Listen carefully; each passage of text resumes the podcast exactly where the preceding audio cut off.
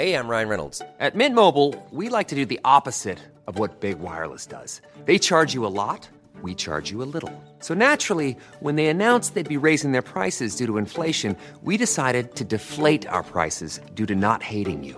That's right. We're cutting the price of Mint Unlimited from $30 a month to just $15 a month. Give it a try at mintmobile.com slash switch. $45 upfront for three months plus taxes and fees. Promote for new customers for limited time. Unlimited more than 40 gigabytes per month. Slows. Full terms at mintmobile.com. Hey, I'm Ryan Reynolds. At Mint Mobile, we like to do the opposite of what Big Wireless does. They charge you a lot, we charge you a little. So naturally, when they announced they'd be raising their prices due to inflation, we decided to deflate our prices due to not hating you. That's right. We're cutting the price of Mint Unlimited from $30 a month to just $15 a month. Give it a try at mintmobile.com slash switch. $45 upfront for three months plus taxes and fees. Promote for new customers for limited time. Unlimited more than 40 gigabytes per month. Slows. Full terms at mintmobile.com.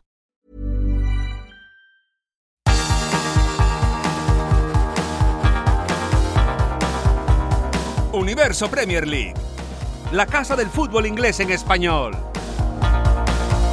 Hola, ¿qué tal? Bienvenidos a Universo Premier League. Hoy tenemos un programa muy interesante, muy copero, porque se han jugado ya los octavos de final de la Carabao Cup y hemos tenido grandes sorpresas, ¿eh? Leo Bachanian, eh, alguna que otra por ahí. Y casi siempre las sorpresas que son malas eh, vienen relacionadas con el Manchester United. Hicimos el otro día un monográfico del Manju después de que cayesen contra el Manchester City por 0 goles a 3 en ese partido y otra vez han vuelto a caer en casa por 0 goles a 3, esta vez en Carabao Cup y esta vez contra el Newcastle United.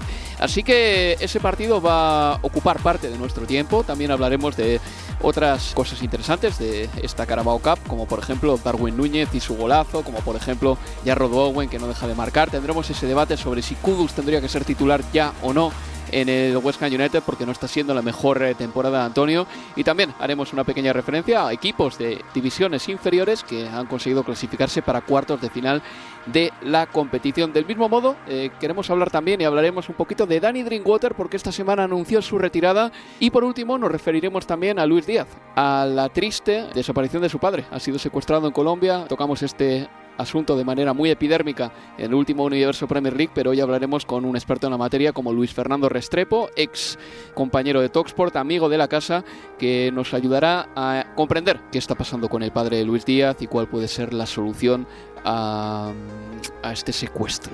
La verdad es que estamos todavía estremecidos por eh, el secuestro del padre de Luis Díaz que sucedió el pasado sábado. Pero bueno, sin más dilación, empezamos ya en Universo Premier League saludando a Leo. ¿Qué tal, Leo? ¿Qué tal? Muy buenas, Álvaro. Y aquí está también Manuel Sánchez en la distancia, pero con ganas de hablar con nosotros. Hola, Manu. Hola, ¿qué tal, chicos? Y antes de nada, me presento yo también. Hay que tener buenos modales. Yo soy Álvaro Romeo. Os digo rápidamente los resultados de la Carabao Cup porque ha habido grandes sorpresas. El Manchester United, como he dicho anteriormente, cayó en casa por 0 goles a 3. El West Ham United le eliminó al Arsenal, ganó el West Ham por 3 goles a 1. El Everton le ganó 3 a 0 al Burnley. El Chelsea venció por 2 a 0 en casa al Blackburn Rovers. El Ipswich Town perdió en casa por 1-3 frente al Fulham. He dicho Ipswich a la primera, no como Marcelo Bielsa que lo dijo a la décima y malamente y con ayuda de su traductor. Ipswich Ipswich. Bueno, me doy por derrotado. El Exeter City perdió en casa por 2 a 3 frente al Middlesbrough. El Mansfield Town perdió también en su feudo contra el Port Vale por 0 goles a 1. Y el Bournemouth de Andoni Iraola sucumbió ante el Liverpool por un gol a 2. Vamos a empezar por el resultado más llamativo de todos, que es el Manchester United 0, Newcastle 3. A ver, voy a daros cuatro titulares y voy a ir de benévolo a menos benévolo. El titular más benévolo sería el siguiente. El vigente campeón cae eliminado ante un buen Newcastle. No estoy mintiendo si digo esto. El titular un poco menos benévolo sería el Manchester United que ha derrotado por 0-3 en casa por segunda vez en tres días. Un titular un poco más ácido sería esta vez Ten Hag sí está insatisfecho con el juego. Y el titular que yo creo que define más a la perfección lo que pasó es el siguiente. Manchester United 0, Newcastle 3. Pero ¿qué puñetas está pasando? ah, y te sumo primera vez en 53 años que el equipo pierde, que el Manchester United pierde dos partidos consecutivos en Old Trafford por tres goles de diferencia. Veníamos del 3-0 de, del City y, y lo de ayer que yo creo que, que lastima todavía más. Más allá de que realizó siete cambios, respecto a lo que fue la formación del, del domingo, que en defensa por lo menos planteó un equipo más eh, lógico, si querés, con el ingreso de, de Reguilón por, eh, por Johnny Evans y Lindelof y Maguire como, como centrales, Dalot y el español los laterales, y Onana que se mantuvo en el, en el arco, el regreso de, de Casemiro en la mitad de la cancha, pero que luego se retiró lesionado y veremos eh, cuánto tiempo estará, estará fuera el, el, brasileño, uno más que se suma a ese listado grande que tiene, que tiene Ten Hag, pero para mí lo, lo más perjudicial del partido de anoche, además de la, de la eliminación, de la goleada en contra, en la reedición de la final de febrero de, de este año, es que la verdad lo que, lo que se percibe, lo que uno ve de afuera es que no hay un plantel que esté luchando por ese entrenador, ni mucho menos. Por mucho que ayer las declaraciones de Ten Hag hayan sido un poquito más razonables en términos de lo que él dijo y lo que se vio en el terreno de juego, y digo esto porque después del partido contra el City, Ten Hag dijo que el equipo llevó a la perfección el plan de juego. Bueno, extraño, después de un City que, que le dio un baile tremendo, sobre todo en la, en la segunda parte, pero, pero es que ayer se fue, se vio un equipo eh, absolutamente lánguido, que no, no estaba, que estaba en el terreno de juego porque sí, porque había que estar y porque había que completar 90 minutos. Pero no es casual que a partir del minuto 70, ok, el partido ya estaba 3 a 0, Old Trafford se comenzó a vaciar. Y para el cierre del partido, los silbidos no, no tronaron más fuerte, no porque la gente no, no quisiera, sino porque ya no quedaba prácticamente nadie en el estadio. Eh, por eso digo, o considero que lo de anoche es, ha sido todavía hasta más perjudicial que lo que vimos el, en el clásico contra el City. Me interesa lo que tiene que decir Manu también. Vamos eh, con él a continuación, pero primero con Eric Ten Hag, porque esta vez sí que estaba decepcionado. Escuchamos al técnico neerlandés. It's um, below the standards you can expect. Uh, with Manchester United. This is, um, Nuestra actuación estuvo por debajo del nivel que esperas del Manchester United, dice Eric Ten Hag. I take the responsibility for it. Me hago responsable del resultado.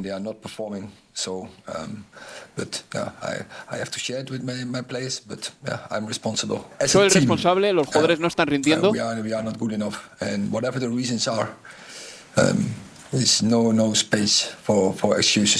Y sean cuales sean las razones de nuestro descalabro, no hay lugar para las excusas. Manuel, te escucho. Bueno, eh, creo que la situación del Manchester United es, es, la, que, la que estamos comentando. Hacía 60 años, 61 creo, que no, que no enganchaban dos partidos perdiendo por más de tres goles. Es su peor arranque de temporada tras 15 partidos en, en más de 60 años. Eh, el equipo, una temporada más, nos decepciona en tanto a que empezamos todos los años diciendo esta ya tiene que ser la temporada en la que el Manchester United eh, pelee por la Premier League y es otro año en el que no, no va a ocurrir. Están a 11 puntos del líder y es impensable, me parece impensable que le dé la vuelta a esto porque no hay visos de que pueda ponerse al nivel de los equipos punteros de la, de la Premier, incluso dejándonos dudas de si se va a clasificar para la, para la Champions League hay, o, para, o para competición europea. Hay un completo, una completa desconexión entre lo que pretende Ten Hag y lo que demuestran los jugadores en el terreno de juego hay malos gestos, hay desgana, hay broncas entre compañeros, hay, hay peleas estúpidas como la de, como la de Anthony contra Doku la, la, la jornada pasada que era eh, prácticamente ridícula y, y, y, de, y niños. Y Gary Neville lo ha, bueno, ha categorizado este equipo como, como un patio de colegio, como un patio de colegio después de que el otro día también lo creo que lo definiera muy bien diciendo que es un cementerio de futbolistas porque llegan jugadores 60, 70, 80, 100 millones y, se devalúan rapidísimamente y en ningún momento están al nivel de, del precio de la etiqueta que se, que se puso por ellos.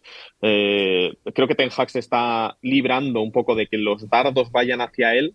Porque, lo primero, porque creo que tiene cierto crédito, porque en su primera temporada consiguió clasificar a este equipo para la Champions League y darles un título cinco años después. Es cierto que con un asterisco, que es que Chelsea, Tottenham y Liverpool tuvieron un descalabro de liga y eso facilitó que el Manchester United fuera, fuera para arriba. Creo que tiene crédito Ten, eh, Ten Hag, creo que tampoco hay una gran alternativa como para, como para decir, bueno, es que si se va, si, despedimos al entrenador holandés, está este entrenador en el mercado, le, le podríamos traer, nos valdría. Eh, creo que eso es uno de los argumentos que, que, como no existe una alternativa ahora mismo a Ten Hag, o yo no puedo pensarla, eh, no, no estamos escuchando más voces que pidan el cambio del entrenador. Y, también que todas las quejas, las críticas se están dirigiendo hacia la podrida estructura de este, de este Manchester United. No es casual o creo que no puede ser casual la cantidad de problemas que atesora este equipo, tanto deportivos que ya los hemos visto en el campo, como extradeportivos. Las denuncias por maltrato a, futbolistas, la ruina que es el estadio, que es Old Trafford, que ni siquiera ha sido eh, seleccionado para la Eurocopa de 2028, eh, que nos parece que, creo que es muy indicativo de, cómo, está, de cómo está el estadio del Manchester United.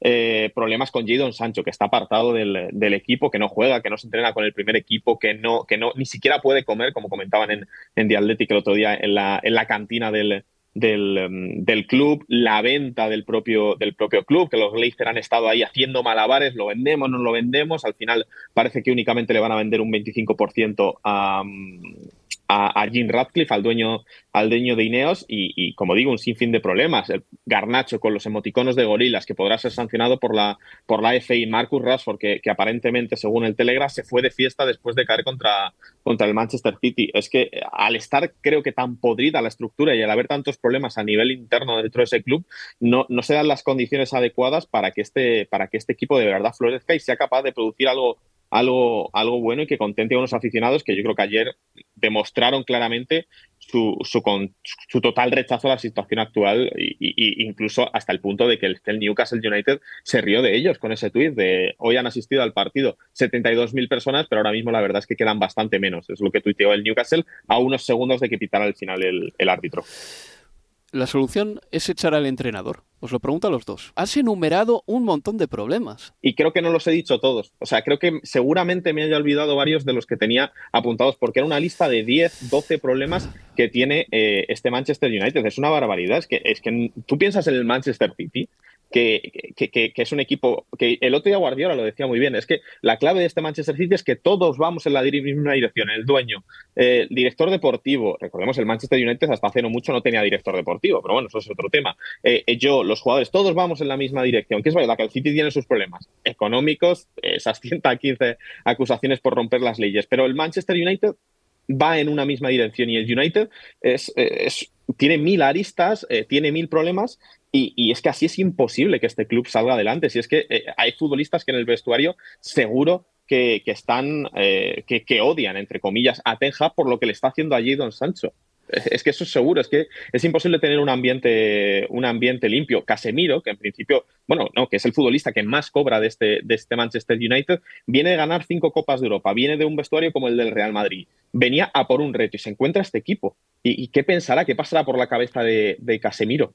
No, y, es que además, por todos los problemas que enumeraba Manu, y, y, le cree probablemente eh, es como dice que le, todavía le quedan más problemas por enumerar de los que, de los que dijo y que tiene anotado en, en, su lista, pero que en términos del, del futuro futbolístico más mediato, del fin de semana y del que viene, etcétera, da igual el, eh, todo el correlato de problemas extrafutbolísticos que tenga el equipo. Porque si los jugadores no le creen al entrenador, todo lo demás, digo, da igual, ¿eh? podrían corregírselo, podrían corregirlo mañana, podría Ineos mañana tomar el control del club y traer a quien quiera, que si los jugadores no, no le creen al entrenador y no están detrás de la idea del entrenador, da absolutamente igual. Y yo digo esto por lo que preguntabas antes, ¿es el cambio de entrenador la solución? Yo creo que Ten Hag tiene además otro problema, además de que esta sensación concreta, visible, de que ha perdido a los jugadores, o que por lo menos su mensaje no le llega a los futbolistas, o que no le creen, es que para mí, o por lo menos está quedando expuesto en los últimos meses, es un pésimo comunicador Ten Hag. Y no es solo por las... Eh, un tema idiomático no sé si tanto, no sé si es una cuestión de, personalidad, porque al final con el inglés se maneja muy bien, eh, o por lo menos de, manera pero, correcta. Pero, eh, sabes perfectamente que hay culturas y los neerlandeses son muchísimo más directos que los ingleses, no utilizan tantos preámbulos. seguro, y a veces se, se, entiende que Ten Hag está siendo agresivo cuando realmente está siendo directo, que no es lo mismo. Le pasaba a Van Gaal en el Barcelona. Sí, pero para mí, a ver, lo del domingo pasado, esto de decir seguimos el eh, o salió el plan los jugadores siguieron el plan a la perfección después de lo que se vio. Para mí habla, eh, es un es un mal comunicador. Es imposible que alguien lea eso escucha escuche eso y lo primero que sí es pero qué partido vio el entrenador puede ser una rabieta y después cuando pero al mismo tiempo una rabieta en un momento que fue el peor partido de la temporada cuando en general él mismo luego de cada derrota responsabilizaba a los jugadores. Hmm. En general, si algo además le faltaba a Ten Hag, en términos de, de, derrotas importantes y duras que ha sufrido en el camino, o por lo menos, y sobre todo de febrero para acá, es que nunca asumió él la responsabilidad. Siempre la responsabilidad era de los jugadores cuando había una, una, un descalabro. Y el otro día, si querés, defiende a los jugadores porque habla de un plan perfecto que siguieron, pero la realidad es que termina ahí, sí, en términos de comunicación, muy mal parado, delante de los jugadores y hacia afuera. Pero bueno, no, no, no sé si, si veremos un cambio de entrenador inmediato. Es verdad que nombres hoy no se nos pueden venir demasiados a la cabeza. Yo hasta pensando, no sé, pensaba Michael Carrick, digo, por un ex hombre de la casa que lo está haciendo bien en el Middlesbrough. No sabemos. Y sobre todo, además, allí sí la cuestión extra futbolística tiene un impacto en si va a haber un cambio de entrenador o no. Si se va a confirmar eh, la participación en ese 25% de, de Ineos, uno imagina, y además que se, se, la, se hablaba de esa participación con absoluta injerencia en lo futbolístico. Bueno, entonces pensar en un cambio de entrenador sin que esté eso confirmado, no sé. Quiero verlo, Leo, de todas maneras. Si uno tiene nada más que el 25% de un club, ¿cuánta libertad tiene para actuar? ¿Cuánto pueden prometerte en las reuniones eh, cuando haces la firma de los contratos y luego cuánto en realidad te puede permitir hacer? Quiero verlo, por mucho que Sir Jim Radcliffe eh, quiera cambiar cosas en el Manchester United. Pero bueno, desde hace mucho tiempo yo llevo diciéndolo que la cultura del Manchester United, es decir, lo que orbita en torno al Manchester United, que antes eran... Eh, conceptos muy positivos y que hablaban de un equipo que tenía un, un filo competitivo inigualable, el Fergie Time, ¿te acuerdas, Leo? Que Sí, se sí. acuñó un término, el Fergie Time, para hablar de ese Manchester United que llegaba el tiempo de descuento, Ferguson se tocaba el reloj, le decía al cuarto árbitro, añade más de lo que deberías añadir, sabía meter esa presión de maravilla y te ganaban el partido al final. Todos esos conceptos que eran parte de la cultura del Manchester United, el attack, attack, attack, el que no ganabas en Old Trafford, han desaparecido, se han difuminado y el Manchester United se ha convertido en una especie de muñeco de pim pam pum en redes sociales también. La cultura del United es ver ahora mismo a Roy King cabreado en televisión cuando pierde su equipo, a Gary Neville dándote la enésima solución para el equipo, a Jamie Carragher pasándoselo bien mientras les ve discutir. Ha cambiado todo muchísimo en los últimos 10 años y satisfa o no satisfa una solución a corto plazo. Vamos a seguir analizando la Carabao Cup y vamos a pasar al encuentro que se disputó en el campo del Bournemouth, en eh, Dean Court, con el triunfo del Liverpool por un gol a dos frente al equipo de Andoni Iraola. Ese partido mm, lo ganó un Liverpool que, si uno miraba su camiseta, parecía el Racing de Santander. Nunca le había visto al Liverpool con esa elástica, Leo Manuel. La blanca y verde. Sí, eh, o sea, si me dicen que Munitis y Zigic marcaron los goles del, eh, del Liverpool, eh, yo me lo creería perfectamente. Por cierto, a ver si el Racing suba a primera división no estaría mal. Ojalá, ojalá. En la previa de ese partido, en la previa también del anterior partido, se habló mucho del padre de Luis Díaz, Luis Manuel Díaz, que sigue secuestrado. Ayer hubo de hecho una marcha en Barrancas, Colombia, para pedir la liberación del padre Luis Díaz. Ahora mismo las autoridades en Colombia están pagando recompensas de hasta 40.000 libras al cambio para quien pueda ayudar ofreciendo algo de información sobre el paradero del padre del futbolista cafetero. Y bueno, es una noticia triste que nos tiene impactados a todos. Para poder aportar un poco más de contexto, vamos a invitar a este programa a Luis Fernando Restrepo, periodista colombiano y que también cubre la Premier League. Yo puedo decir, Leo, que en el año 2013 Luis Fernando y yo cubrimos el triunfo en Copa de la Liga del Swansea Swansea. ante el Bradford City. Me acuerdo perfectamente, en una tarde-noche gélida ahí en Wembley. Luis Fernando Restrepo, ¿qué tal? Hola, ¿qué tal Álvaro? Un saludo para ti y para todos los que te escuchan. Un abrazo muy especial. Un abrazo, hombre, un abrazo. Oye, mmm, menudo tema más eh, siniestro, el del secuestro del padre de Luis Díaz. Eh, apórtanos un poco de contexto, si puedes. ¿Es esto muy normal en Colombia? No, no, no, no, no. A ver, eh, Colombia es muy diferente al Colombia de los ochentas y los noventas, donde el secuestro sí era algo que eh, pues era un arma recurrente de los, de los grupos al margen de la ley. La situación en Colombia ha cambiado mucho, es más, ya es un destino turístico de muchísimos británicos y de muchísimas personas alrededor del mundo. Eh, pero esto, este secuestro sí tiene aún mucho más contexto del que están apareciendo, por ejemplo, en los diarios ingleses, porque tan solo se señala a Colombia como el sitio, claro, ahí fue donde sucedió, pero la población donde eh, nació Luis Díaz es un pueblo que queda cerca de 20 kilómetros de la frontera con Venezuela. Y como algunos sabrán, pues Venezuela es un país que tiene una situación mucho más complicada y más grave que la de Colombia. Entonces, por eso eh, se señala que incluso los que perpetraron este secuestro pudieron haber trasladado al padre de Luis Díaz hacia Venezuela, sacarlo de Colombia, pasarlo a Venezuela por una frontera que es muy grande y muy porosa, es muy amplia, y que el, el padre de Luis Díaz estaría en versión extraoficial, porque no ha sido confirmado por la policía, sino por medios periodísticos y por eh, rumores en la zona, que podría estar en Venezuela. Y ahí sí, pues se complica más la cosa. Eh, pero lamentablemente, pues claro, ahí mismo los medios de comunicación vinculan a Colombia con, con, con el hecho y empiezan a hablar de, los, de, lo sucedido con Andrés Escobar y el Mundial de... Y, y, lo que pasó con Pablo Escobar, en fin. Es un hecho de delincuencia común también. Esto ya no tiene nada que ver con cosa organizada y es una delincuencia común eh, dicen ellos, de, pues, de, muy bajo rango, y ya están todos los eh, operativos policiales en, la zona tratando de dar con el paradero de, Luis Manuel Díaz, que es el nombre del papá de Luis Díaz. Luis Fer, eh, bueno, primero un, gustazo, un gustazo saludarte y te quiero preguntar dos, dos cuestiones. En principio, cuando se trata de un secuestro, lo primero que, uno imagina es la comunicación de los secuestradores con la familia del secuestrado para pedir un, rescate. Hasta el momento, por lo menos, y corregime si me equivoco, no se conoce que haya habido una comunicación de los secuestradores con la familia de, de, Luis Díaz para ver si, si, se puede, si se le puede encontrar una, una, una solución a, todo esto. Y la segunda es, ¿se conoció que la liberación de, de la madre de, Luis Díaz, digo, fue liberada o fue... Eh, o esa liberación fue posible a partir de, la intervención de, la policía de, la zona. ¿Cómo fue eso? Porque también creo que falta un poquito también de, conocimiento de cómo se dio la liberación de, la madre de Luis Díaz, que había sido secuestrada junto con el padre. Eh, sí, a ver, primero lo de las posibilidades de pedir rescate, sí, no, no se han comunicado todavía con la familia.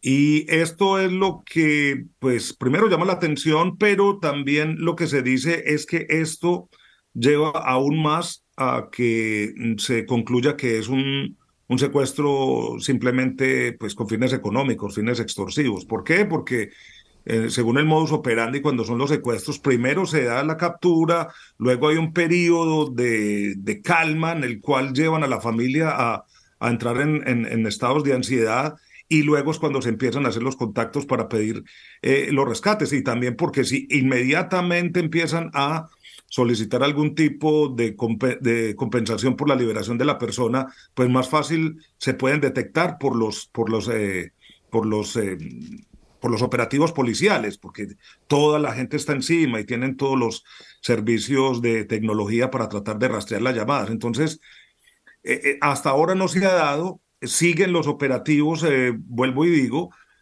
sobre todo que incluso ya se llegó a decir anoche que iban a ampliar el polígono de acción, es decir, que ya están tomando otras rutas y, eh, y que ellos pretenden tener toda la frontera cerrada, aunque vuelvo a decir, eh, la frontera entre Colombia y Venezuela, en ese sector de La Guajira, que es el norte de Colombia, es completamente porosa, es, uno pasa de un lado a otro. Eh, sin saber ni siquiera en qué parte está, si está en Colombia o está en Venezuela. Eso es, y por ahí funcionan muchísimas bandas de contrabando, muchísimas rutas de narcotráfico, muchísimas bandas de, de, crimen común eh, que, que, imperan en la zona. Eh, ¿Se sabe, Eso por un lado. Y, y, lo otro, la liberación de la madre fue más por la presión de la policía. Según lo que ellos informaron, cuando se dio a conocer esto, pues hubo una presión de la policía, hubo incluso intercambios de, disparos y los captores prefirieron soltar la madre y tan solo quedarse con el padre. Es más, fueron primero dejando un vehículo, según lo que dice la policía, dejaron un vehículo, después se fueron en motocicleta, después soltaron las motocicletas y al parecer emprendieron esas trochas, esos caminos por las montañas para llegar a Venezuela, según dice la policía. ¿Se sabe, Luis Fernando, si la policía venezolana se está afanando igual en eh, rescatar al padre de Luis Díaz que las autoridades colombianas? Eh, pues en este sentido no se han dado a conocer muchos detalles porque la policía colombiana ha sido muy enfática en decir que prefieren guardar la información para no entorpecer los operativos. Pero es que hay una gran diferencia, Álvaro. La policía colombiana, por los antecedentes que se tienen en Colombia de, pues de nuestra historia de, narcotráfico y de lo que ha pasado, es una policía muy sofisticada. tiene los mejores equipos técnicos, incluso en relaciones muy estrechas con Estados Unidos y con Israel. Tienen eh, helicópteros con rastramiento de mapas de calor, tienen aviones con eh, muchísimos, muchísima tecnología para incluso escuchar eh, conversaciones de, interceptación telefónica. Es una, es una policía muy sofisticada y muy avanzada, la policía colombiana. No así la policía venezolana a pesar que tienen apoyo de, Rusia, por ejemplo, porque es de, este, de esa corriente política, es, una, es una, un ejército donde, según lo que se dice por organizaciones internacionales, los estados de corrupción son mucho más grandes y no son tan sofisticados. Entonces, eh, me imagino que sí habrá labores, pero no se espera tanta colaboración o tanta sofisticación para llevar a cabo los operativos con, con la policía venezolana. Entiendo. Y Luis Ferría, por concluir, eh, ¿qué ha dicho la Federación Colombiana de Fútbol? Imagino que en primer lugar se habrán solidarizado con la familia, pero ¿hay algún tipo de acción que tengan preparada en los encuentros de la Conmebol, algo por el estilo, algún homenaje? No lo sé, no lo sé, te pregunto. Eh, no, a ver, Colombia juega contra Brasil en, la, próxima fecha de, las clasificaciones o de las eliminatorias, como se dice en Sudamérica, que me parece muy extraño ese nombre. Pero en las clasificatorias juega contra Brasil. Juan Camilo Zúñiga, jugador que pasó por el Watford, el Watford de, Inglaterra y el Napoli, incluso hizo un llamado por, por redes sociales para que, eh, hombre, la selección colombiana no jugara que no se presente. Yo estoy de acuerdo con eso, yo lo he dicho en mis espacios incluso, porque yo no, no concibo que los jugadores de élite de Colombia estén representando en Colombia a una selección en la cual tienen a uno de, pues los, el padre y uno de sus compañeros secuestrados, y sobre todo de la, de la máxima figura. Y yo creo que hay que sentar un precedente, porque todos estos jugadores de élite pues tienen sus familias en Colombia. Entonces, si se sigue jugando como si nada hubiese pasado y si en, un futuro se llega a pagar algo o algo llega a pasar, es un precedente muy serio y muy grave para los jugadores de élite de Colombia, porque todos son jugadores pues, que ganan buen dinero en el exterior. Entonces, e, esto es una situación muy grave y si la selección no para y no se toma un precedente grande, pues no sabemos dónde irá a parar esto. Pero hay una cosa, Álvaro y compañeros, la, Federación Colombiana de Fútbol se mueve por el dinero, la, FIFA se mueve por el dinero, y yo veo pues, muy difícil que esto se llegue a parar. Eh, y otros dicen que si se para por todas las actividades de criminalística que se presentan en el país, pues no habría ninguna actividad. Esas son posiciones. Pero hasta el momento, no, el partido se juega en Barranquilla, común y corriente, Colombia va a salir contra Brasil, saldrá con alguna pancarta, irán de camisetas blancas, se soltarán globos, pero de ahí en adelante no, no se ha tomado ninguna otro tipo de manifestación. Bueno, Luis Fernando, pues gracias por eh, exponer este tema con tanta claridad y cuídate, nos escuchamos pronto. Hombre, Álvaro, un abrazo muy especial para ti. Te estaré observando y escuchando por todas partes. A Leo también. Me gustan un tus abrazo gafas. Muy especial. Me gustan a Manuel y a todos allá los que nos escuchan. ¿Cuál es, el ¿Cuál es el tonelaje de tus gafas, Luis Fer, antes de irte, por favor? No, nada, hombre. Son supremamente livianas. Son tecnología japonesa. te, cuento cuánto me costaron. Eh, si quieres te eh, cuento No, porque me, voy a deprimir, porque tú ah, puedes, tú puedes permitirte estas cosas. Cuídate, Luis Fer. Luis Fernando Restrepo, explicando el asunto un poco más a fondo. Una pausa y continuamos.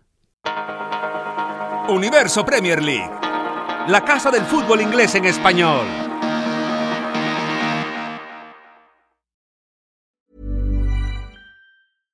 Ryan Reynolds here from Mint Mobile. With the price of just about everything going up during inflation, we thought we'd bring our prices down. So to help us, we brought in a reverse auctioneer, which is apparently a thing.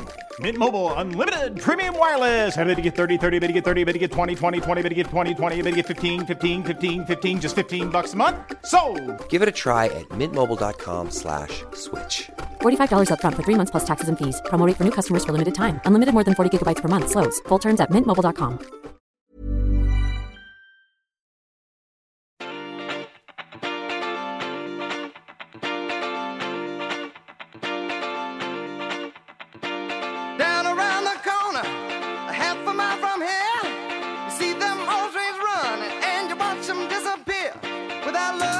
Sigues escuchando Universo Premier League.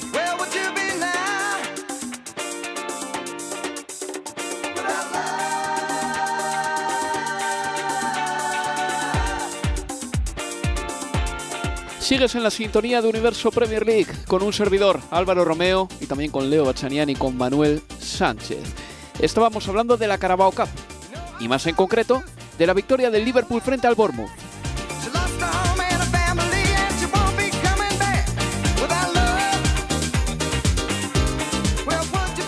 De la victoria del Liverpool hay que decir que la jugada del gol de Darwin Núñez, que le da la victoria a los Reds, Manuel, define a Darwin. Primero se le escapa el control para mofa y befa del público, pero no se le escapa lo suficiente. Impide que el balón salga y luego le pega un chutazo que se cuela en la portería y le da el pase al Liverpool. Lo de Darwin es impresionante porque en Premier League Manuel ha marcado 13 goles en 38 partidos, entre dos temporadas, que no está ni bien ni mal, es un gol cada tres encuentros. Tampoco juega de titular todos los partidos, pero en copas ha marcado 9 goles en 18, es decir, su promedio es del 50%. Son las copas las que están respaldando el fichaje de Darwin Núñez por encima de su desempeño en Premier. Sí, igual que las copas han sido la perdición de muchos futbolistas, en el caso de Darwin Núñez, pues le, están viniendo bien. A mí me hacía gracia ese, gol. Lo primero porque vi asistencia de 30 Alexander Arnold, tal, y luego vi el pase, que, a Darwin se le escapa, que alguien decía por ahí, ese, ese control se merece 15 cadenas perpetuas, pero claro, luego eh, recoge la pelota en la, en la banda y, hace, y hace ese gran gol. Imagino que también los, eh, los números de Darwin en Copa estarán un pelín inflado por, bueno, primero por la por el hecho de que el, eh, de que el Liverpool está jugando Europa League esta temporada y también porque eh, en las primeras rondas de copas, pues el, Liverpool se habrá enfrentado a equipos, equipos, equipos menores. Eh, yo creo que Darwin se ha quitado un poco esa etiqueta de, de la temporada pasada. Cuando él llega a esta Premier League, lo hace con la presión de hacerlo a la vez que Kerling Haaland, con unas comparaciones que no eran del todo justas, eh, en, mi, en mi opinión, y además empieza ganando esa Community Seal y, se crea ese hype en torno a Darwin Núñez que luego no fue capaz de mantener en el pulso con Haaland durante toda la temporada. Ahora que yo creo que ya somos todos bastante realistas en lo que puede ofrecer uno y otro, el uruguayo está más eh, liberado y ha marcado tres goles en menos de una semana, porque ha marcado en los tres últimos partidos y como digo, ha pasado menos de una, de una semana entre los partidos de Europa League de Premier y el de, y el de ayer contra el Bournemouth en la Carabao Cup y, yo creo que son, bueno, son buenas noticias para Darwin y para, y para Uruguay y, obviamente para el Liverpool que tiene un tridente de ataque enorme y, que puede estar rotando y variando de, la forma que lo, que lo, está haciendo. Sí, de hecho es la primera vez desde que llegó al Liverpool que ha marcado en tres partidos eh, consecutivos, como, como mencionaba recién eh, Manu, y, poniendo así que lees esta cuestión en términos de, goles y, minutos jugados de Darwin y la comparativa con la temporada pasada y lo que llevamos de, esta, la temporada pasada fueron 15 goles y, y 4 asistencias. Para él, es decir que participó de un gol de su equipo cada 124 minutos y en esta, o por lo menos en lo que va de la 23-24, son 7 eh, goles, 4 asistencias hasta la fecha y una participación en los goles del Liverpool de cada 61 minutos, con lo cual está al 50% de lo que era la, temporada pasada y mostrando entonces sí que está eh, en buen nivel, pero más importante creo yo que, que esta cuestión de, Darwin en particular es en general eh, la situación de los delanteros del Liverpool eh, en esta temporada, porque llevan ya marcados 30 goles entre todos ellos.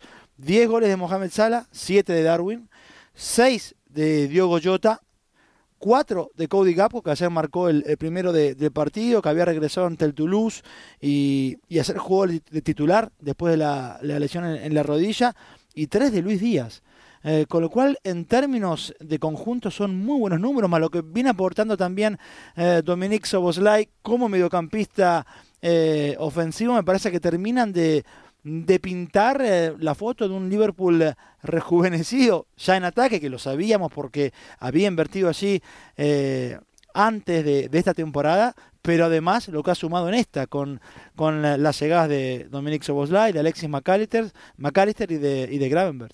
Y con mucho peligro, porque creo que el Liverpool, como tú bien dices, es que tiene a muchos jugadores que pueden terminar marcando en un partido y eso al final obliga al rival a prestar atención a demasiados futbolistas, que creo que eso es una cosa muy importante también. Bueno, pues victoria para el Liverpool y ahora vamos a hablar del West Ham United, que le ganó 3 a 1 al Arsenal.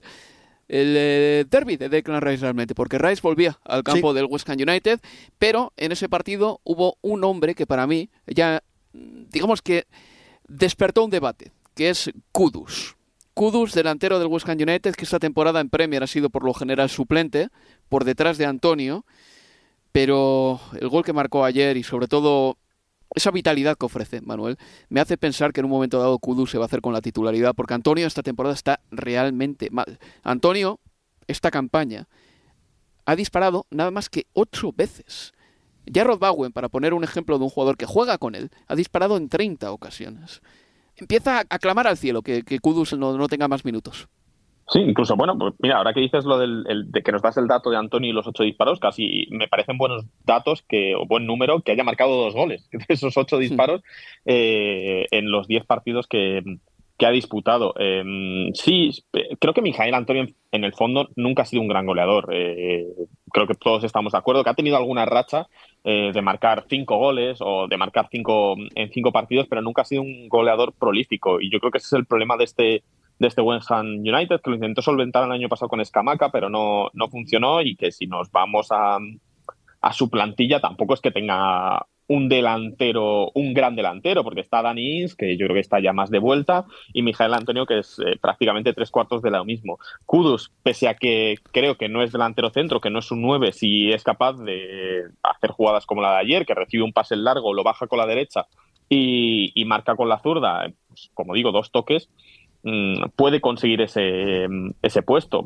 Solo ha tenido una titularidad de la Premier League y fue la, tuvo más suerte y que fue la derrota contra, contra el Everton la jornada pasada. El resto ha sido, bueno, pues jugando 20 minutitos, media hora, 15 minutitos. Sí que ha sido titular en los partidos de Copa de la Liga y en, y en, y en esa y en competición y en competición europea, en la, Europa League. Y, sí, eh, tenemos ganas de verle. Es uno de los futbolistas que salió del Ajax eh, este verano, uno de esos futbolistas que lo hizo muy bien en la liga holandesa, probablemente una de las causas del por qué el Ajax está en la situación en la que está, con esa pérdida de, de talento y, veremos si el futbolista de Ghana pues, pues consigue asentarse y, como digo, quitarle el puesto a un Mijael Antonio que a mí nunca me ha acabado de, convencer, así que me parece que, que, es bastante probable y bastante fácil que Kudus acabe siendo titular con el paso del tiempo. Leo Bachanian está parpadeando en naranja, como en el viejo MSN Messenger. Me está tocando el hombro. ¿Qué quieres decirme? Quiero decir eh, que habla. El, goleador lo tienen en el, en el equipo no lo fue en su día Escamaca, como bien dijo Manu, no lo fue antes que Escamaca Sebastián Haller. Coincido que Mijail Antonio, por mucho que haya tenido en algún momento buenas rachas goleadoras, no es un goleador. Recordemos que ha jugado hasta de lateral derecho con David Moyes, también como entrenador, y que recién en, en tiempos de pandemia eh, cuando jugábamos sin público, después de esos 100 días sin Premier, es que Mijail Antonio decididamente comenzó a jugar de nueve, pero antes era más eh, probable que lo viéramos como, como lateral derecho. Yo creo que este equipo igual sí tiene un goleador en el plantel y es Jarrod Bowen. Y es Jarrod Bowen que jugando eh, como mediapunta por, por banda ha marcado 18 goles en alguna temporada, como la 21-22, 13 goles la, la pasada temporada, que ayer con Kudus por Mijail Antonio Bowen que fue, fue delantero centro, porque Kudu juega por detrás, juega por banda y marcó un muy buen gol. Yo creo que en Jarrod Bowen tiene el goleador, el West Ham, que, que puede, que puede encontrar eh, eh, David Moyes. Me parece que, que el ingreso de, de, Kudus va a empujar a Bowen a jugar en esa zona. Y ayer se dio, o tuvimos un West Ham con cuatro futbolistas de ataque interesante, porque no solo ya el ingreso de, de Kudus, sino también el de Said Benrama. Entonces jugado Bowen como referencia, Kudus, Paquetá y Benrama. Es interesante. Y en el doble pivote estaba Edson Álvarez y pudo haber tenido al lado a, James Ward-Prowse. Yo creo que se terminó eh, o terminó eligiendo Mois a Thomas Susek por una cuestión más de quizás de, presencia física y el aporte en juego aéreo que podía darle eh, Thomas Susek, pero no deja de ser interesante y a la vez digo ¿Y por qué insisto con lo de con lo de Bowen? Yo creo que es otro partido que quedó demostrado ayer del West Ham, que es un equipo que se siente muy cómodo jugando a la contra. Sí. Eh, fíjate el contraste en términos de lo que pedía el partido, de lo que fue el domingo ante el Everton, donde el West Ham tenía que asumir la responsabilidad del partido, tener que asumir hasta la posesión del balón, algo que eh, Mois, si, si tuviera que elegir, seguramente preferiría no hacerlo y, y termina perdiendo el partido. Y le cuesta y le costó generar situaciones de peligro ante el Everton. Y a ver está también la cuestión si querés física que venía de jugar ante el Olympiacos en Grecia el jueves no regresó a Inglaterra hasta el hasta el eh, viernes eh, por la mañana y jugó el domingo en la franja de las 2 de la tarde, ni siquiera es que le dieron el último partido del domingo porque se lo reservaron al derby de, de Manchester, pero es que igual vuelve a jugar tres días después, podemos volver a poner en la palestra o en la mesa la cuestión física y sin embargo ayer no. Ganó y ganó bien. ¿Y por qué? Porque jugó ante un rival que era el que tenía que asumir el riesgo o asumir la responsabilidad de llevar el partido a campo rival, que era el Arsenal, y es lo que sucedió. Y jugando a la contra, sin la responsabilidad de la posesión, el West Ham lo hizo bien, como le había sucedido en su día ante el Brighton en el Amex, al que le ganó por 3 a 1 y de vuelta jugando como a la contra y teniendo como figura en aquel partido en la segunda parte a quién? A Jarrod Bowen, que además marcó. Y ayer lo mismo. Kudus tuvo un partido, sí, pero Jarrod Bowen también. ¿Y marcó? Sí. Te voy a dar unos números, os voy a dar unos números de Jarrod Bowen que para mí hablan eh, muy bien de este jugador. Tiene 26 años, es decir, está en una edad perfecta. Eh, esta campaña lleva 6 goles en Premier, que está muy bien ya para estar hasta, para, para estas alturas de la temporada. En cuatro temporadas ha jugado todos los partidos de la Premier menos dos. Apenas se lesiona. Sí. Eso para el West Ham United supone mucho, porque Antonio es todo lo contrario. Es un futbolista que cada tres o cuatro semanas tiene un problema muscular y problemas de isquio. Ya Rod Bowen ha sido en las últimas cuatro temporadas el eh, futbolista, con diferencia, más fiable del equipo, una especie de dínamo energética que siempre está ahí. Y aparte es que es un jugador que siempre está sprintando, siempre tiene esa verticalidad que el equipo necesita, porque el West Ham tiene jugadores, algunos de ellos, bastante rígidos y un poco lentos, en mi opinión. ¿eh? Jugadores que la quieren al pie. Bowen para mí es, en ese aspecto, un futbolista que le ofrece al West Ham United unas posibilidades que sin él no tendría. Pues bueno, el West Ham United pasó a la siguiente ronda. Un equipo que no tiene para mí un delantero convincente es el Fulham. Es que ayer en el Fulham terminó marcando Rodrigo Muñiz, que es que yo ni me acordaba de él prácticamente, el brasileño. Brasileño, Marcó sí. su primer gol desde enero de 2022. Tiene 22 años nada más, pero esta campaña entre Carlos Vinicius, Raúl Jiménez y Muñiz solo ha marcado un gol en Premier. Compara todo eso con lo que te daba Alexander Mitrovic la pasada temporada. Ahí el Fulham tiene un déficit muy importante, que imagino que tendrá que intentar compensar en el mercado de invierno o quizá, no sé, eh, dándole pues la oportunidad y la plataforma ahora a Muñiz después de este gol que marcó en Carabao Cup contra el Ipswich. Otro resultado interesante, Everton 3, Burley 0. El Everton de Sondage, ex técnico del Burley, abrió la lata con un gol generado por McNeil, antaño del Burley, que fue por cierto pitado durante el partido por la hinchada del Burley, y ese centro de McNeil lo remató a gol Tarkowski, otrora central del Burley. Es decir, futbolistas y exmiembros del Burley fueron fundamentales para eliminar al Burley de mm, los octavos de final de la Carabao Cup. En el Everton también destacó Beto en el gol de Ashley Young, un Beto que está haciéndolo mejor casi en la Carabao Cup que en la Premier en lo que llevamos de temporada. Dominic Calvert-Lewin siguió jugando de titular y aguantó 60 minutos en el terreno de juego. Y me detengo ahora en el Chelsea, Manuel, porque le ganó 2 a 0 al Blackburn Rovers, un Chelsea que da una de cal y una de arena. Cuando progresa, de repente su progreso se detiene en seco y cuando pensamos, "Mm, igual este partido puede tener trampa, gana, como el otro día. Sí, eh, estuve ayer en Stamford Bridge para, para este partido. Te preguntarás, ¿por qué no fuiste al West Ham Arsenal, que es mejor partido? Porque está más cerca de casa. No puedo, ir, no puedo ir andando, claro. Claro. efectivamente. Y, y porque el catering del Chelsea mejor, es francamente superior.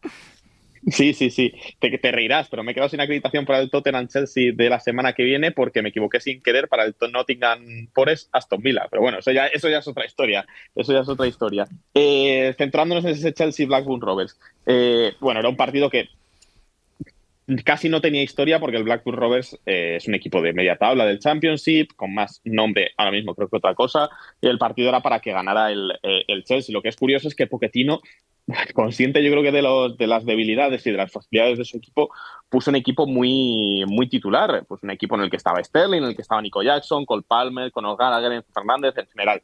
O sea, eh, en definitiva, jugadores titulares. Volvió Benoit Bayasil, que no, que no jugaba desde mayo, que ya casi nos habíamos olvidado de él, pero no jugaba desde mayo. Fue el hombre que, que abrió la lata y luego ya Raheem Sterling en la segunda parte sentenció. Yo creo que sí que el Chelsea dio ciertos síntomas de faltarle un poquito de gol, eh, porque era un partido que perfectamente podrían haber ganado por 3-0, 4-0, 5-0, pero un partido también del que me gustaría destacar que no entiendo por qué en la Copa de la Liga no hay VAR. O sea, es que es algo que, que- Ah, que prácticamente que se me escapa que no haya VAR hasta semifinales y la final, porque ayer hubo dos penaltis que no se pitaron. Un penalti a favor del Blackburn Rovers y un penalti a favor del Chelsea que no se pitaron y que sobre todo también me parece que destaca que es algo que, que ya nos hemos que, que los creo que los árbitros se han acostumbrado a tener VAR y no pitan acciones dudosas o, o les cuesta mucho pitar acciones eh, dudosas si no lo ven muy claro porque eh, porque están acostumbrados a que pues si se produce esa acción A no bueno mira si, la, si, si no la pito me la va a pitar el VAR y si la pito y me he equivocado me lo va a- a revisar el VAR y, no se mojan, efectivamente, no se mojan y, pues esto para, pues o una de dos, o hay, o hay VAR en todas las competiciones y entonces los árbitros no tienen este problema o no se da estas circunstancias que entiendo que obviamente es porque hay campos, pues en el campo del Port Vale, pues, del Port Vale, pues a lo mejor no se puede tener VAR, eh, lo, lo- entiendo, eh, pero es, es ilógico que, que- no, que, que ayer en el partido del Chelsea no hubiera VAR, que en el partido del Newcastle no hubiera VAR, que en el partido del Arsenal no hubiera VAR, me parece que es que o, o lo hay o no lo hay. Pero no podemos estar con estas medias tintas porque, como digo, creo que el arbitraje ahora mismo está muy condicionado por el, por el VAR. El otro día escuchaba a Manuel a un analista, creo que era Michael Cox, que decía, creo que alguna liga de las grandes de Europa podría utilizar como valor añadido de venta el ser una liga sin bar. Sí. ¿Eh? Y, y no está mal tirado, ¿eh? Porque si dices, mira, soy la liga española y todas tienen bar menos esta liga, que tiene el juego más fluido a causa de que no existe el bar. Pero bueno, eh, por concluir con la Carabao Cup, el West Ham United está ya en la siguiente ronda. Se va a enfrentar al Liverpool en cuartos. Uno de los partidos será Liverpool-West Ham United. Habrá un Everton-Fulham. Habrá un Chelsea-Newcastle United. Ese es un partidazo también. Y dos equipos que no son de Premier League se enfrentarán, el Port Vale y el Middlesbrough, lo que significa que uno de estos dos estará en semifinales. The 2023 Ballon d'Or is Lionel Messi. Women's Ballon d'Or 2023 goes to Aitana Bonmati.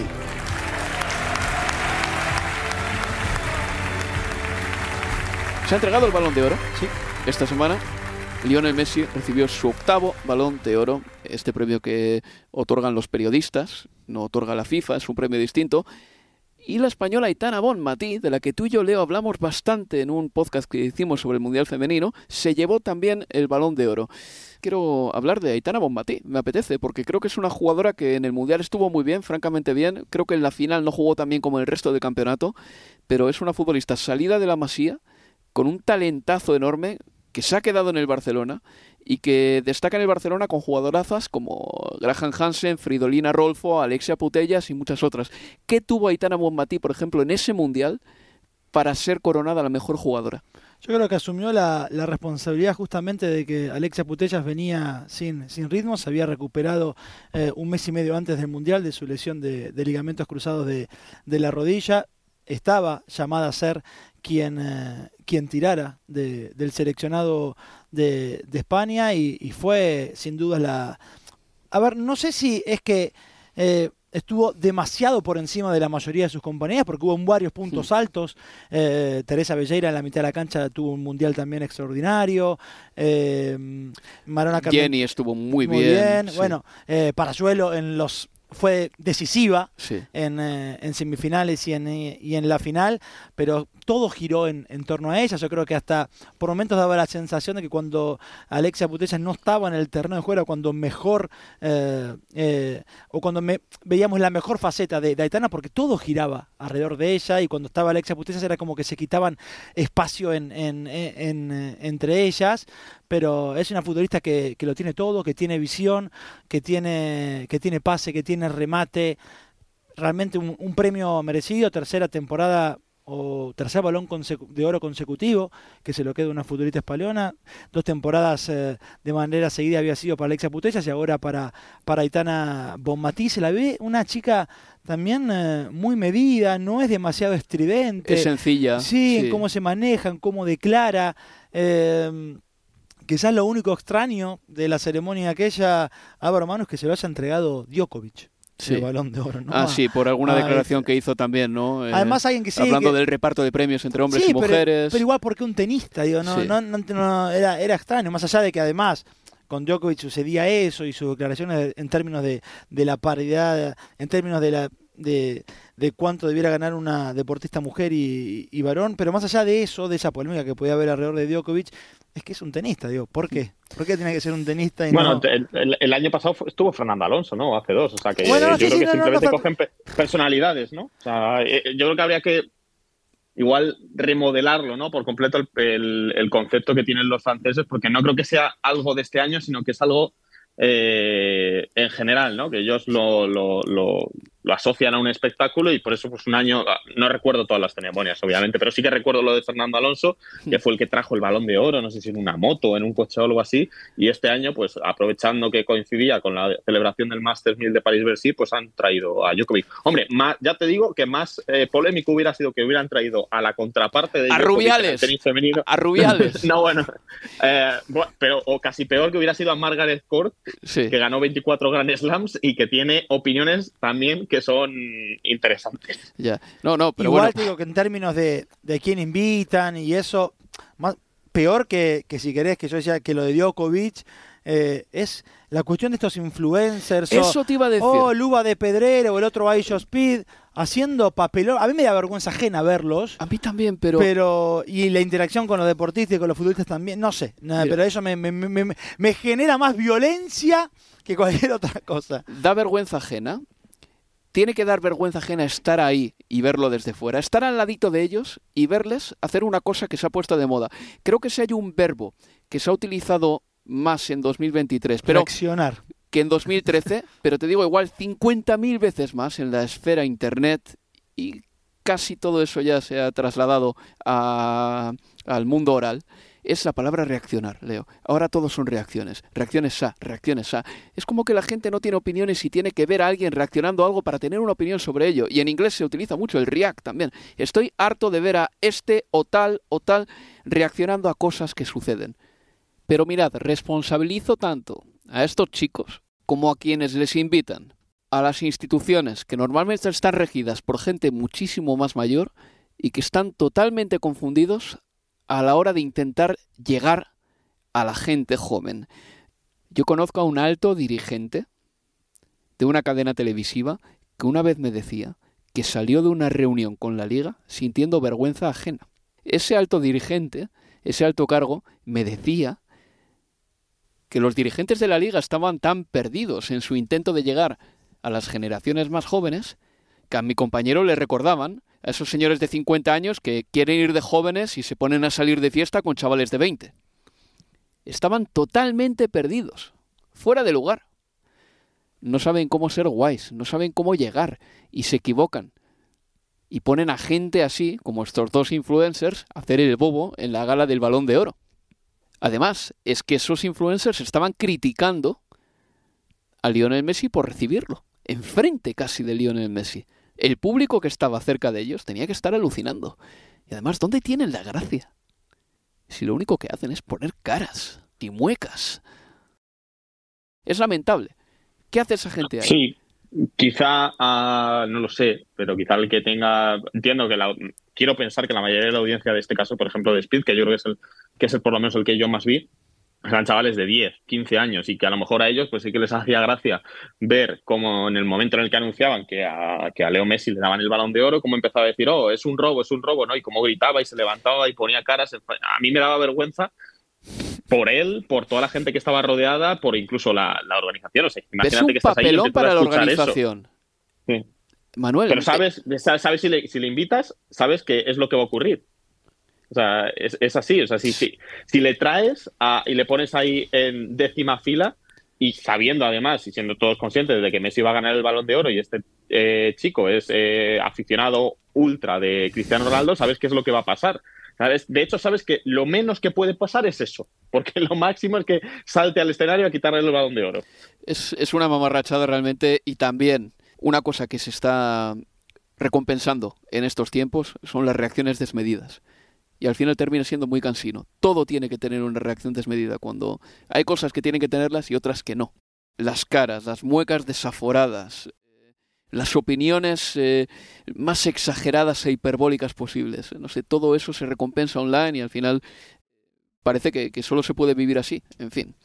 Hablando de cosas más terrenales, eh, Harry Kane sigue sin ganar un título y esto lo saco a la palestra porque el Bayern de Múnich cayó eliminado contra el Saarbrücken. Eh, no digo yo que el Bayern no vaya a ganar la Bundesliga, pero es curioso, por ejemplo, que Harry Kane todavía no haya ganado ningún título porque también perdieron la final de la Supercopa de Alemania en su momento. Y ahí sigue el tío, marcando un montón de goles, pero todavía sin conseguir alzar ese primer título de su carrera. Es impresionante. Algunos hasta detrás de mitad de cancha, como el último sábado ante el ante el Darmstadt. Pero, pero sí, ayer eliminaron ante un equipo de la Bundesliga 3. Equipo que, sí, equipo que además está en la mitad de la tabla de esa Bundesliga 3. Bueno, eh, tremendo y un título menos para del que pueda ilusionarse Harry Kane, pero bueno, la temporada todavía le, le, queda tiempo. Y bueno, ya por concluir ya, ahora sí que terminamos. Eh, esta semana se ha sabido que Danny Drinkwater se va a retirar del fútbol, ya anunció ya su retirada, que era oficiosa pero no oficial, y la anunció en el podcast eh, High Performance con un ex presentador de BT Sport, Jake Humphrey sí que es verdad que los últimos cuatro años de la carrera de Danny Drinkwater fueron muy raros, sobre todo desde que fichó por el Chelsea, y un jugador muy malogrado también. Se ha retirado a los 32, 33 años de edad, Manuel. Sí, eh, con mala suerte con las lesiones, también con problemas, eh, bueno, le, multaron por, por conducir ebrio, tuvo peleas con, compañeros en, en entrenamientos, en general no ha tenido una carrera muy estable, a partir sobre todo de ese fichaje por el, por el Chelsea en, en 2016, 40 millones pagaron los Blues por él, era un vigente campeón de la, de la Premier League, no cuajó en el Chelsea, de hecho creo que jugó menos de 30 partidos, a partir de ahí encadenó cesiones, Burley, eh, Aston Villa y finalmente en el Reading, donde jugó su última campaña. Después de eso volvió al Chelsea para acabar la cesión ya definitivamente y no ha encontrado equipo. Él dijo que no ha encontrado ningún, ningún equipo al nivel que, que él quería y que creía que era el momento a sus 33 años de decir adiós al fútbol. Seis macarras, Leo, le intentaron partir una pierna en una pelea que tuvo en un bar. Fue el objetivo de esa gentuza, hacerle daño de esa manera. Qué cosa más eh, terrible y siniestra para mí, y oscura. Para mí Drinkwater va a quedar como parte de ese mediocampo que se repite en memoria. Al Brighton, Kanté, Drinkwater, Riyad Mahrez. Eh, ese, ese, parte de ese 4-4-2 de, de, Ranieri eh, en, el, en, el, Leicester eh, campeón y creo como él mismo bromeó en esta entrevista o si no que vos mencionabas de High Performance o quizás lo dijo en alguna otra eh, en la que finalmente ahora con el retiro va a poder darse gusto de pasar de, ser Danny Drinkwater a Danny Drinkbeer. Así que bueno, está, lo, tiene, tiene merecido. Que tiene pinta de que le gusta la cerveza, ¿eh? Tiene pinta de que le gusta, de que le gusta la fiesta. Bueno, pues compañeros, chavales, hasta que hemos llegado. Muchas gracias a nuestros oyentes por escuchar Universo Premier League. Recuerdo que este fin de semana estaremos en directo con el Fulham Manchester United, el partido que va a empezar prontito a las 12 y media de la mañana de este sábado 4 de noviembre y el domingo emitiremos el Luton Town Liverpool. Ese partido será a las 4 y media. Ese encuentro vendrá seguido de Universo Premier League repasando la jornada 11 de la Premier. Leo, Manuel, gracias por estar aquí. Hasta la próxima chicos. Un abrazo, chicos. Y se despide de todos vosotros Álvaro Romeo. Adiós, amigos. Adiós.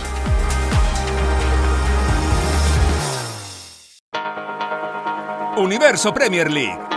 La casa del fútbol inglés en español.